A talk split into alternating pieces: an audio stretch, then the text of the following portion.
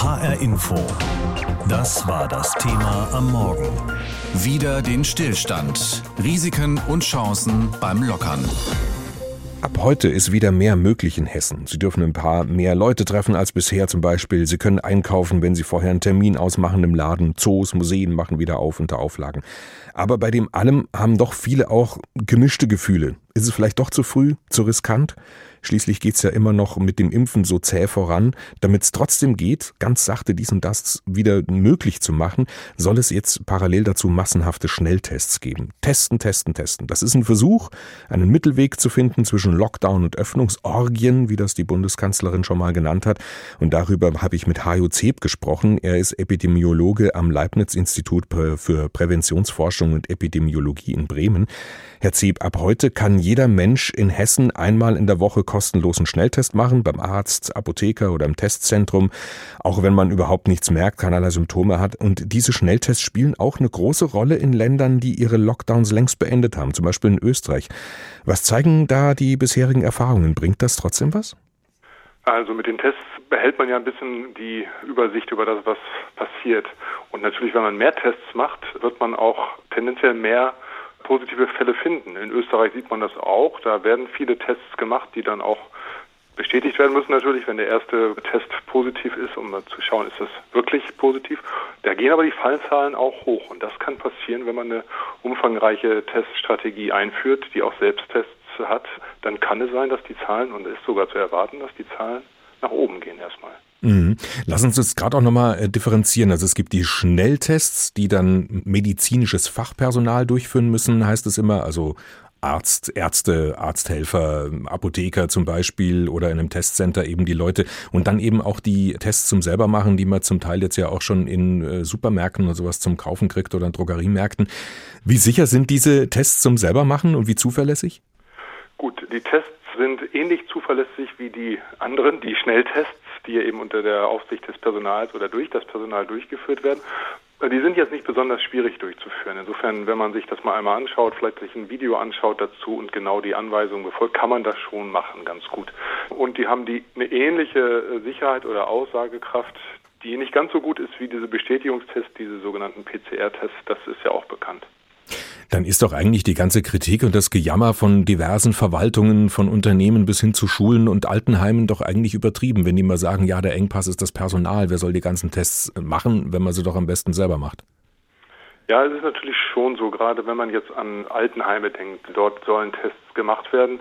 Da ist es natürlich nicht ganz eine gute Idee, wenn man da die Tür aufmacht und jemand kommt rein und sagt, ich habe gerade eben den Test zu Hause gemacht und ich bin negativ. Da möchte man es schon genauer wissen. Das heißt, man muss doch auch an vielen Stellen diese Übersicht behalten, so ähnlich ja auch in Schulen da ist dann schon eine gewisse Personalanforderung da, wo es eben so ist, dass man mit diesem Ergebnis dann, sagen wir mal, weiterarbeiten möchte und mhm. Öffnungen erlauben will. Das ist schon wichtig. Das massenhafte Testen, was jetzt ja dann kommen soll, bedeutet für Deutschland ja im Grunde einen wirklich großen Systemwechsel. Also weg vom nur passiven Abwarten mit allen Menschen im Lockdown und äh, das eben jetzt hin zu einem aktiven Umgang mit dem Risiko, mit dem Virus.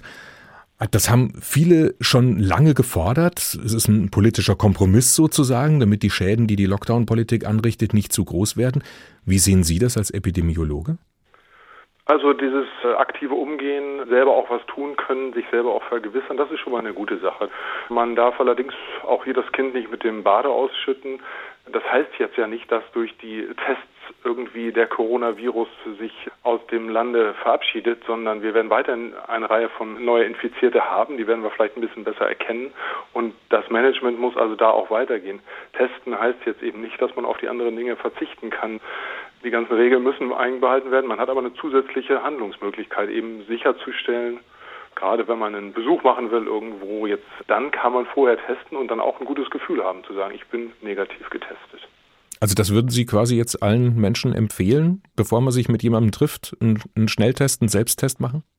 Also es ist so, dass wenn man überhaupt keine Symptome hat und keine Kontakte hatte, dann wird das mit sehr, sehr, sehr hoher Wahrscheinlichkeit auch ein negatives Testergebnis ergeben. Insofern an der Stelle würde ich persönlich sagen, muss man das nicht unbedingt machen, wenn man nochmal überlegt, wo hatte ich denn Möglichkeiten, mich zu infizieren, habe ich irgendwelche Symptome. Da ist es einfach so, dass die Testaussage sehr nah an dem sein wird, was man selber da denkt. Insofern mhm. glaube ich, muss man es nicht unbedingt machen, aber gerade dann, wenn man sich nicht sicher ist, vielleicht auch sich nicht wohlfühlt, dann auf jeden Fall. Jetzt gibt's ja nicht nur die Tests, sondern auch noch eine ganze Reihe andere technische Möglichkeiten, also zum Beispiel Armbänder, mit denen man die Kontakte nachverfolgen kann. Die App Luca ist jetzt da und mit der wir vor dem Besuch im Restaurant QR-Code zum Beispiel scannen und so die Kontakte verfolgen können. Corona-Spürhunde soll es inzwischen sogar geben.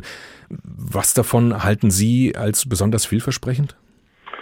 Ja, wir haben tatsächlich eine ganze Menge Tools und Instrumente, so dass es zum Teil schon ein bisschen verwirrend wird, was jetzt alles funktioniert. Die Spürhunde werden sicherlich nicht so im großen Stil eingesetzt werden können, weil einfach die Infektionen zu weit verbreitet sind in der Bevölkerung. Aber die ganzen digitalen Anwendungen vorneweg, die Corona-Warn-App, da haben wir mehr erhofft, als tatsächlich dann passiert ist damit. Jetzt muss man mal schauen, wie das mit den anderen Dingen geht. Allerdings das, was Sie eben nannten, Tools und Apps zum Beispiel, mit denen man in Restaurants sich einscannen und ausscannen kann, gut gemacht, ist das, glaube ich, tatsächlich auch eine wichtige Sache, denn mit den Papieransätzen, die wir da bisher hatten, ist das einfach nicht wirklich umsetzbar. Und da gibt es eine ganze Menge schon ganz guter Ideen, glaube ich, wie man das besser machen kann. Und ja, das kann funktionieren. Einiges werden wir auch weiterhin noch brauchen davon.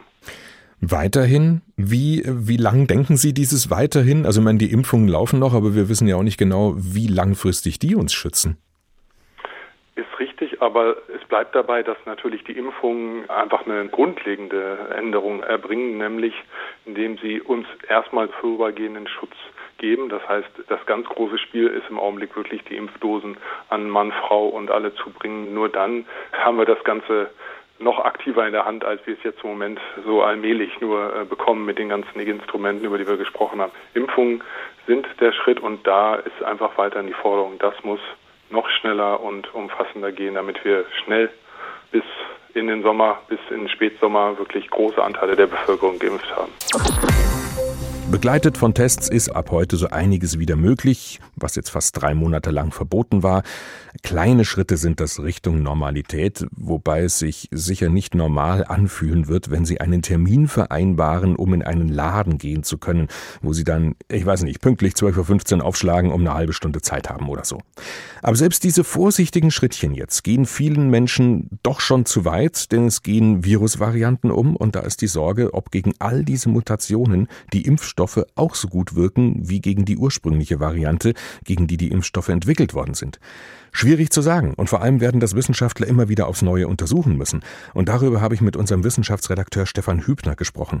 Stefan, wie sieht's denn aus mit den Varianten und Mutanten des Virus? Ja, die aktuell wichtigste durch Mutation entstandene Variante, das ist nach wie vor die britische B117, ansteckender als der Wildtyp, aktuell hinter etwa ja, jeder zweiten Infektion in Deutschland steckend. Die südafrikanische und die brasilianische Variante, die sind natürlich auch bekannt, aber weil Mutationen eigentlich ja ständig irgendwo passieren können, ganz plötzlich und zufällig, da lernen wir in letzter Zeit immer weitere Varianten kennen. Die finnische zum Beispiel, die kalifornische, die aus New York und das werden sicher nicht die letzten sein. Die Varianten entstehen durch Mutationen im Erbgut der Viren. Warum passiert das überhaupt in der Natur? Warum kommt es dazu? Ja, weil diese Mutationen im Gesamtkontext der Natur eigentlich sehr nützlich sind. Mutationen sind ja ein Weg, der zur genetischen Variabilität, zur genetischen Vielfalt von Lebewesen führt. Egal jetzt ob Mensch, Coronavirus oder Goldhamster. Und durch solche Erbgutveränderungen können einzelne Individuen einer Art am Ende besser überleben als andere und sich besser fortpflanzen. Und das erhält die Art. Und so ein Virus, der muss für den Arterhalt ja unter anderem Zellen eines Wirts kapern. Und wenn das Virus hoch ansteckend ist, kann es das besser, hat also Überlebensvorteile. Und so ähnlich wie ein Parasit hat es dabei keinerlei Interesse, den Wirt auszulöschen, weil es sich damit ja um seine Existenzgrundlage brächte. Das ist jetzt sozusagen die Perspektive des Virus, das wir ja aber eher als unseren Feind betrachten und unsere stärkste Waffe, sage ich mal, ist natürlich der Impfstoff. Aber wenn sich Viren per Mutation an ihre Umwelt anpassen, Könnten die Impfstoffe dann nicht auch wie eine Art Training für die Viren wirken, die sie dann noch widerstandsfähiger machen? Sowas ist nicht ausgeschlossen, aber aus der Erfahrung heraus sehr, sehr selten. Und diese sogenannten Fluchtmutationen, die können sich in der Regel auch gar nicht so gut durchsetzen, wie man denken mag. Und dazu kommt, dass im Vergleich zu anderen Viren, Influenza zum Beispiel, diese Coronaviren eigentlich ja eher mutationsfaul sind. Das heißt, die bleiben im Großen und Ganzen ein gutes Impfstoffziel. So ein Impfstoff sollte den Erreger ja an verschiedenen Punkten packen können, weil die Impfstoffmacher wissen, dass es zu diesen Mutationen kommen könnte. Und wenn dann ein Angriffspunkt durch Mutation wegfiele, wären immer noch genug andere da. Das ist die Theorie, die aber immer wieder in Einklang mit der Praxis gebracht werden muss. Wenn das jetzt wahrscheinlich nicht die letzten Varianten sind, was sollen wir denn dann tun, damit das Leben auch mit den Lockerungen sicher bleibt? Ich fürchte, da gibt's keine einfache Antwort mit hundertprozentiger Richtigkeitsgarantie, denn es ist ja schon aus Gründen der Wahrscheinlichkeitsrechnung kaum vorhersehbar, wann es wo zu welcher Mutation kommt. Und es muss auch nicht jede Mutation die Lage verschlimmern. Insofern bleibt sicher am sinnvollsten zu beobachten, was die Folgen dieser Varianten sind, vor allem ob sie zu mehr schweren Krankheitsverläufen führen und wie sie auf die Vakzine reagieren. Parallel dazu müssen die Impfstoffe angepasst werden, wie bei der Grippeimpfung, weil das Impfen dafür sorgt, dass die Viren immer öfter auf Immunsysteme treffen, die sich zu wehren wissen. Und wenn eine Variante so nicht ohne weiteres bekämpfbar ist, werden auch Reisebeschränkungen sinnvoll bleiben, damit sie sich weniger leicht verbreitet, so eine Variante, bis eine Lösung gefunden ist. Also das heißt, wir müssen lernen, mit den Virusvarianten zu leben oder von Variante zu Variante neu überlegen, ob wir wieder in den Lockdown gehen? Das wird am Ende natürlich davon abhängen, wie schwerwiegend die Auswirkungen dieser Varianten sind, vor allem bezogen auf schwere Krankheitsverläufe. Aber ich kann mir vorstellen, dass wir es mehr mit fallweisen, differenzierten Entscheidungen zu tun haben werden, die nicht nur auf Virologie und anderem medizinischen fußen und die salopp gesagt vermeiden, dass jede neue Variante zu einem neuen prophylaktischen Lockdown nach einem Schema F führen würde. Dass wir uns also trauen, das Virus an die längere Leine zu nehmen und unsere Freiräume im Leben mit ihm auszutesten, auch wenn das immer mit einem gewissen Restrisiko verbunden sein wird. Zu den Risiken zählen ganz sicher die Varianten des Virus, die immer mehr umgehen und ansteckender sind als die ursprüngliche Variante. Zu den Chancen zählen auf jeden Fall die Tests, die es ab heute für uns alle geben soll. Schnelltests, die man sich machen lassen kann beim Arzt, in einem Testzentrum oder in einer Apotheke. Oder auch die Tests zum selbermachen, wie so manche Supermärkte oder Drogeriemärkte sie schon verkaufen. Und dass es die jetzt gibt, ist nicht weniger als ein Systemwechsel in der deutschen Pandemiepolitik. Denn bisher hat man auf diese Tests nicht gesetzt. Jetzt schon. Der größte Helfer auf dem Weg aus der Pandemie ist das Impfen. Darin sind sich alle einig. Und auch beim zweiten Helfer gibt es keine zwei Meinungen. Der zweite Helfer, das ist das Testen. Und deswegen soll ab heute geschnelltestet werden. Das hatte Bundesgesundheitsminister Jens Spahn eigentlich schon für den 1. März versprochen. Nämlich jedem, der möchte, auch einen Antigen-Schnelltest anbieten zu können, kostenlos für den Einzelnen. Das wurde aber erstmal vom Corona-Kabinett gestoppt. Es gab zu viele offene Fragen. Außerdem sollten Schnelltests und Öffnungsschritte eng miteinander verknüpft werden. Tests sind auch für den bayerischen Ministerpräsidenten Markus Söder ein wichtiges Element, der aber warnt. Testen gibt eine präzisere Einschätzung der jeweiligen Infektionssituation, aber ist kein Wundermittel. Kein Wundermittel, aber eines, das dabei helfen soll, Öffnungen wieder möglich zu machen. Die Schnelltests sollen mehr Sicherheit geben, zumindest für einen Augenblick, höchstens 24 Stunden. Außerdem könnten sie bald zur Eintrittskarte in den Biergarten, ins Kino oder Theater werden. Der Plan ist, wenn man jetzt zum Beispiel eine Theateraufführung besuchen will, dass man sich das dann natürlich zertifizieren lassen muss in einem dieser Testzentren oder durch den Veranstalter selbst. In Testzentren bei Apothekerinnen und Ärzten sollen Stäbchen von geschultem Personal tief in Nase und Rachen geschoben werden.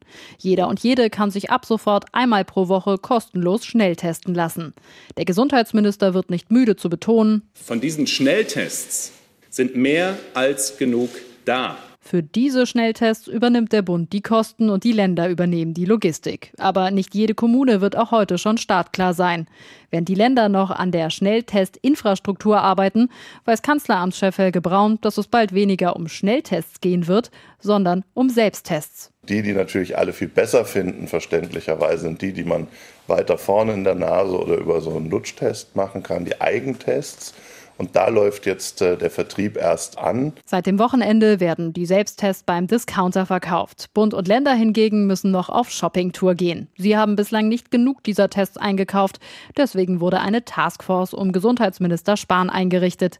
Die muss jetzt erstmal klären, wie genau die Selbsttests besorgt werden sollen. Aber das zu organisieren, das ist von der Logistik her und von dem Angebot her, nach allem, was die letzten Tage zeigen, möglich. Möglich und nötig, weil die Selbsttests vor allem dabei helfen sollen, dass auch in Kitas und Schulen wieder ein normaler Alltag möglich wird.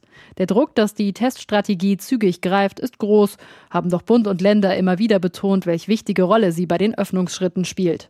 Also wird ab heute mit geschultem Personal losgetestet, auch wenn diese Schnelltests für die Kanzlerin schon ein Auslaufmodell sind. Die alten Antigen-Schnelltests werden dann gar nicht mehr hergestellt, sondern es wird alles dann auf diese sogenannten Selbsttests oder Eigentests hingewirkt. Egal ob Selbst- oder Schnelltest, ein positives Ergebnis soll auch in Zukunft immer durch einen PCR-Test im Labor bestätigt werden. Birte Sönnigsen aus unserem Hauptstadtstudio über die Teststrategie gegen die Pandemie, auf die jetzt nach einem Jahr die Bundesregierung dann doch noch eingeschwenkt ist.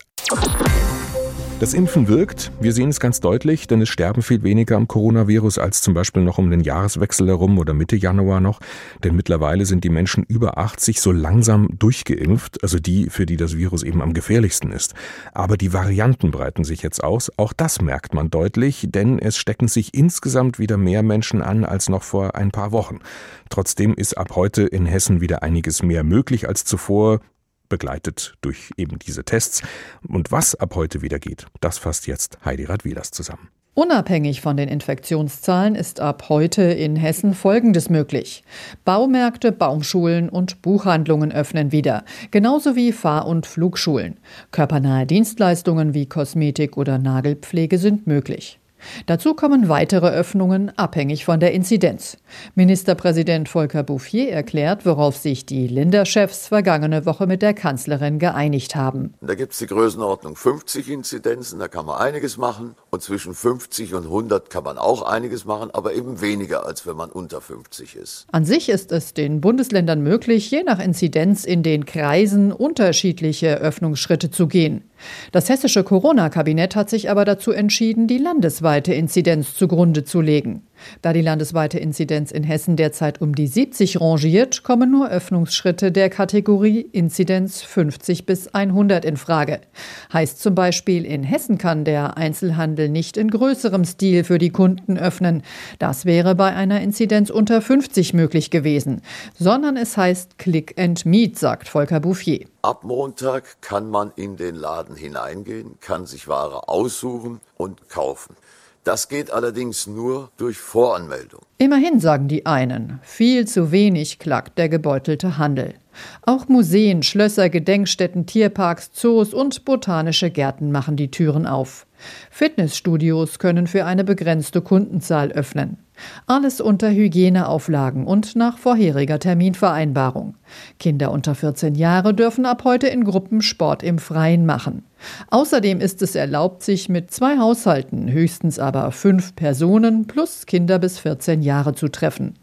Warum das trotz steigender Infektionszahlen möglich ist, erklärt Sozialminister Kai Klose so. Wir glauben, dass das Risiko abschätzbar ist, ähm, auch das Risiko, dass die Virusvarianten bergen. Ministerpräsident Bouffier sagt, wir haben deutlich bessere Möglichkeiten zu testen. Wir kommen mit dem Impfen voran und werden Stück für Stück mit beiden Elementen natürlich auch ein größeres Stück Sicherheit bieten können. So hat ab heute jeder einen Anspruch darauf, einmal pro Woche einen für ihn kostenlosen Corona-Schnelltest durchführen zu lassen. Solche Tests sollen etwa in den Testzentren der Kassenärztlichen Vereinigung, der Kommunen, in verschiedenen Arztpraxen und dann auch zum Beispiel in Apotheken durchgeführt werden können. Die Kassenärztliche Vereinigung hat schon vorab um Verständnis gebeten, dass nicht alles ruckelfrei und ohne Wartezeiten ablaufen könne. Man habe nur wenige Tage Zeit gehabt, sich auf die kostenlosen Schnelltests für alle einzustellen. Ab heute sind wieder ein paar mehr Dinge möglich in Hessen und anderen Bundesländern als bisher. Der Lockdown wird ein bisschen gelockert, flankiert von einer umfassenden Teststrategie, wobei bei dem Stichwort immer mehr nur noch heiser kichern können, weil es sie nicht wirklich gibt, diese umfassende Teststrategie und das ein Jahr nach Beginn der Pandemie immer noch nicht. Deswegen haben sich manche Orte und Landkreise gesagt, wir wollen nicht länger warten, bis irgendwann von oben etwas organisiert ist. Wir wollen nicht länger warten auf Bund und Landesregierung und machen es besser gleich selbst selbst. Zum Beispiel der Kreis Groß-Gerau. Der bietet Schnelltests an für alle. Und es läuft gut. Um 18.30 Uhr abends stehen die Menschen immer noch Schlange vor dem Corona-Testzentrum des Deutschen Roten Kreuzes ganz in der Nähe des Landratsamts in Groß-Gerau. Unter ihnen auch Manja und Mario Demos aus Mörfelden. Sie haben aus der Zeitung von den kostenlosen Antigen-Schnelltests erfahren. Und sie sind deshalb hierher gekommen, weil sie eigentlich verreisen wollen. Ja, weil wir haben auch einige der Verwandtschaft lange nicht gesehen und jetzt müssen wir uns echt mal, wir wollen uns mal blicken lassen. Da so ein bisschen Sicherheit einfach zu schaffen.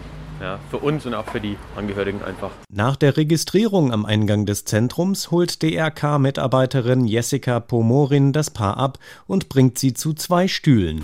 So, wunderbar, Sie dürfen mit mir mitfahren. Dann folgen wir mal unauffällig. Pomorin selbst trägt nicht nur Schutzanzug und Mund-Nasen-Maske, sie trägt zur Sicherheit auch ein Face Shield, einen durchsichtigen Gesichtsschutz aus Kunststoff. Nach der Begrüßung erklärt Jessica Pomorin, was ihre beiden Gäste gleich erwartet. Also, wir werden gleich ein Stäbchen nehmen. Es wird über die Nase eingeführt und es geht bis in den Rachenraum hinein. Danach heißt es eine Viertelstunde warten und das Paar hat Gewissheit darüber, ob es die Reise antreten kann. Manja und Mario Demos machen einen entspannten Eindruck. Aber wie ist es bei den anderen im Schnitt rund 100 Menschen, die sich hier regelmäßig testen lassen? Jessica Pomorin. Das direkte Feedback kriegt man andauernd danach. Also das Dankeschön, das man mehrmals eigentlich nach dem Test hört, ist unglaublich und positiv. Deswegen, es wird wirklich sehr, sehr gut angenommen. Und das bestätigt auch DRK-Kreisverbandspräsident Hans Reinheimer. In den ersten zwei Wochen hätten die 77 Ehrenamtlichen an den DRK-Zentren in Riedstadt, Mörfelden, Groß-Gerau und Rüsselsheim rund 2000 Tests durchgeführt. Wir hatten eine Positivquote von 1,3 Prozent entspricht 27 positiven Testungen in den zwei Wochen. Das waren alles asymptomatische Patienten. Und wenn man jetzt rechnet, dass die noch drei, vier Tage, bevor sie Grippesymptome bekommen hätten, sich frei bewegt hätten, hätten wir mit Sicherheit eine deutlich höhere Inzidenz heute hier im Landkreis, wie wir es jetzt haben. Wenn jemand positiv auf Corona getestet wird, werden die Daten automatisch an das Gesundheitsamt des Kreises zur Nachverfolgung weitergeleitet. Die oder der Betroffene muss dann umgehend in Quarantäne und darf das Haus nur verlassen, um einen PCR-Test bei einem Arzt machen zu lassen. Landrat Thomas Will sagt, die Verantwortlichen beim Kreis hätten das Thema kostenlose Schnelltests schon länger auf dem Schirm gehabt. Nämlich die Wünsche der Bevölkerung getestet zu werden und dann spätestens so seit der Vorweihnachtszeit die vielen kommerziellen Angebote, die bei uns wie Pilze aus dem Boden geschossen sind. Und wenn man dann gesehen hat, für 59, 49 Euro wird ein Schnelltest angeboten, der äh, eigentlich für einen sehr viel günstigeren Preis zu bekommen gewesen wäre, gab es schon Gedanken, ob es nicht auch andere Möglichkeiten gibt. Mike Marklauf aus dem Landkreis Groß-Gerau, unser Reporter, und wie der jetzt selber Schnelltests anbietet, wie so manche Orte und Kreise mittlerweile, weil sie Geduld verloren haben, bis es von Land bzw. Bundesregierung eine umfassende Teststrategie gibt. HR Info. Das Thema. Wer es hört, hat mehr zu sagen.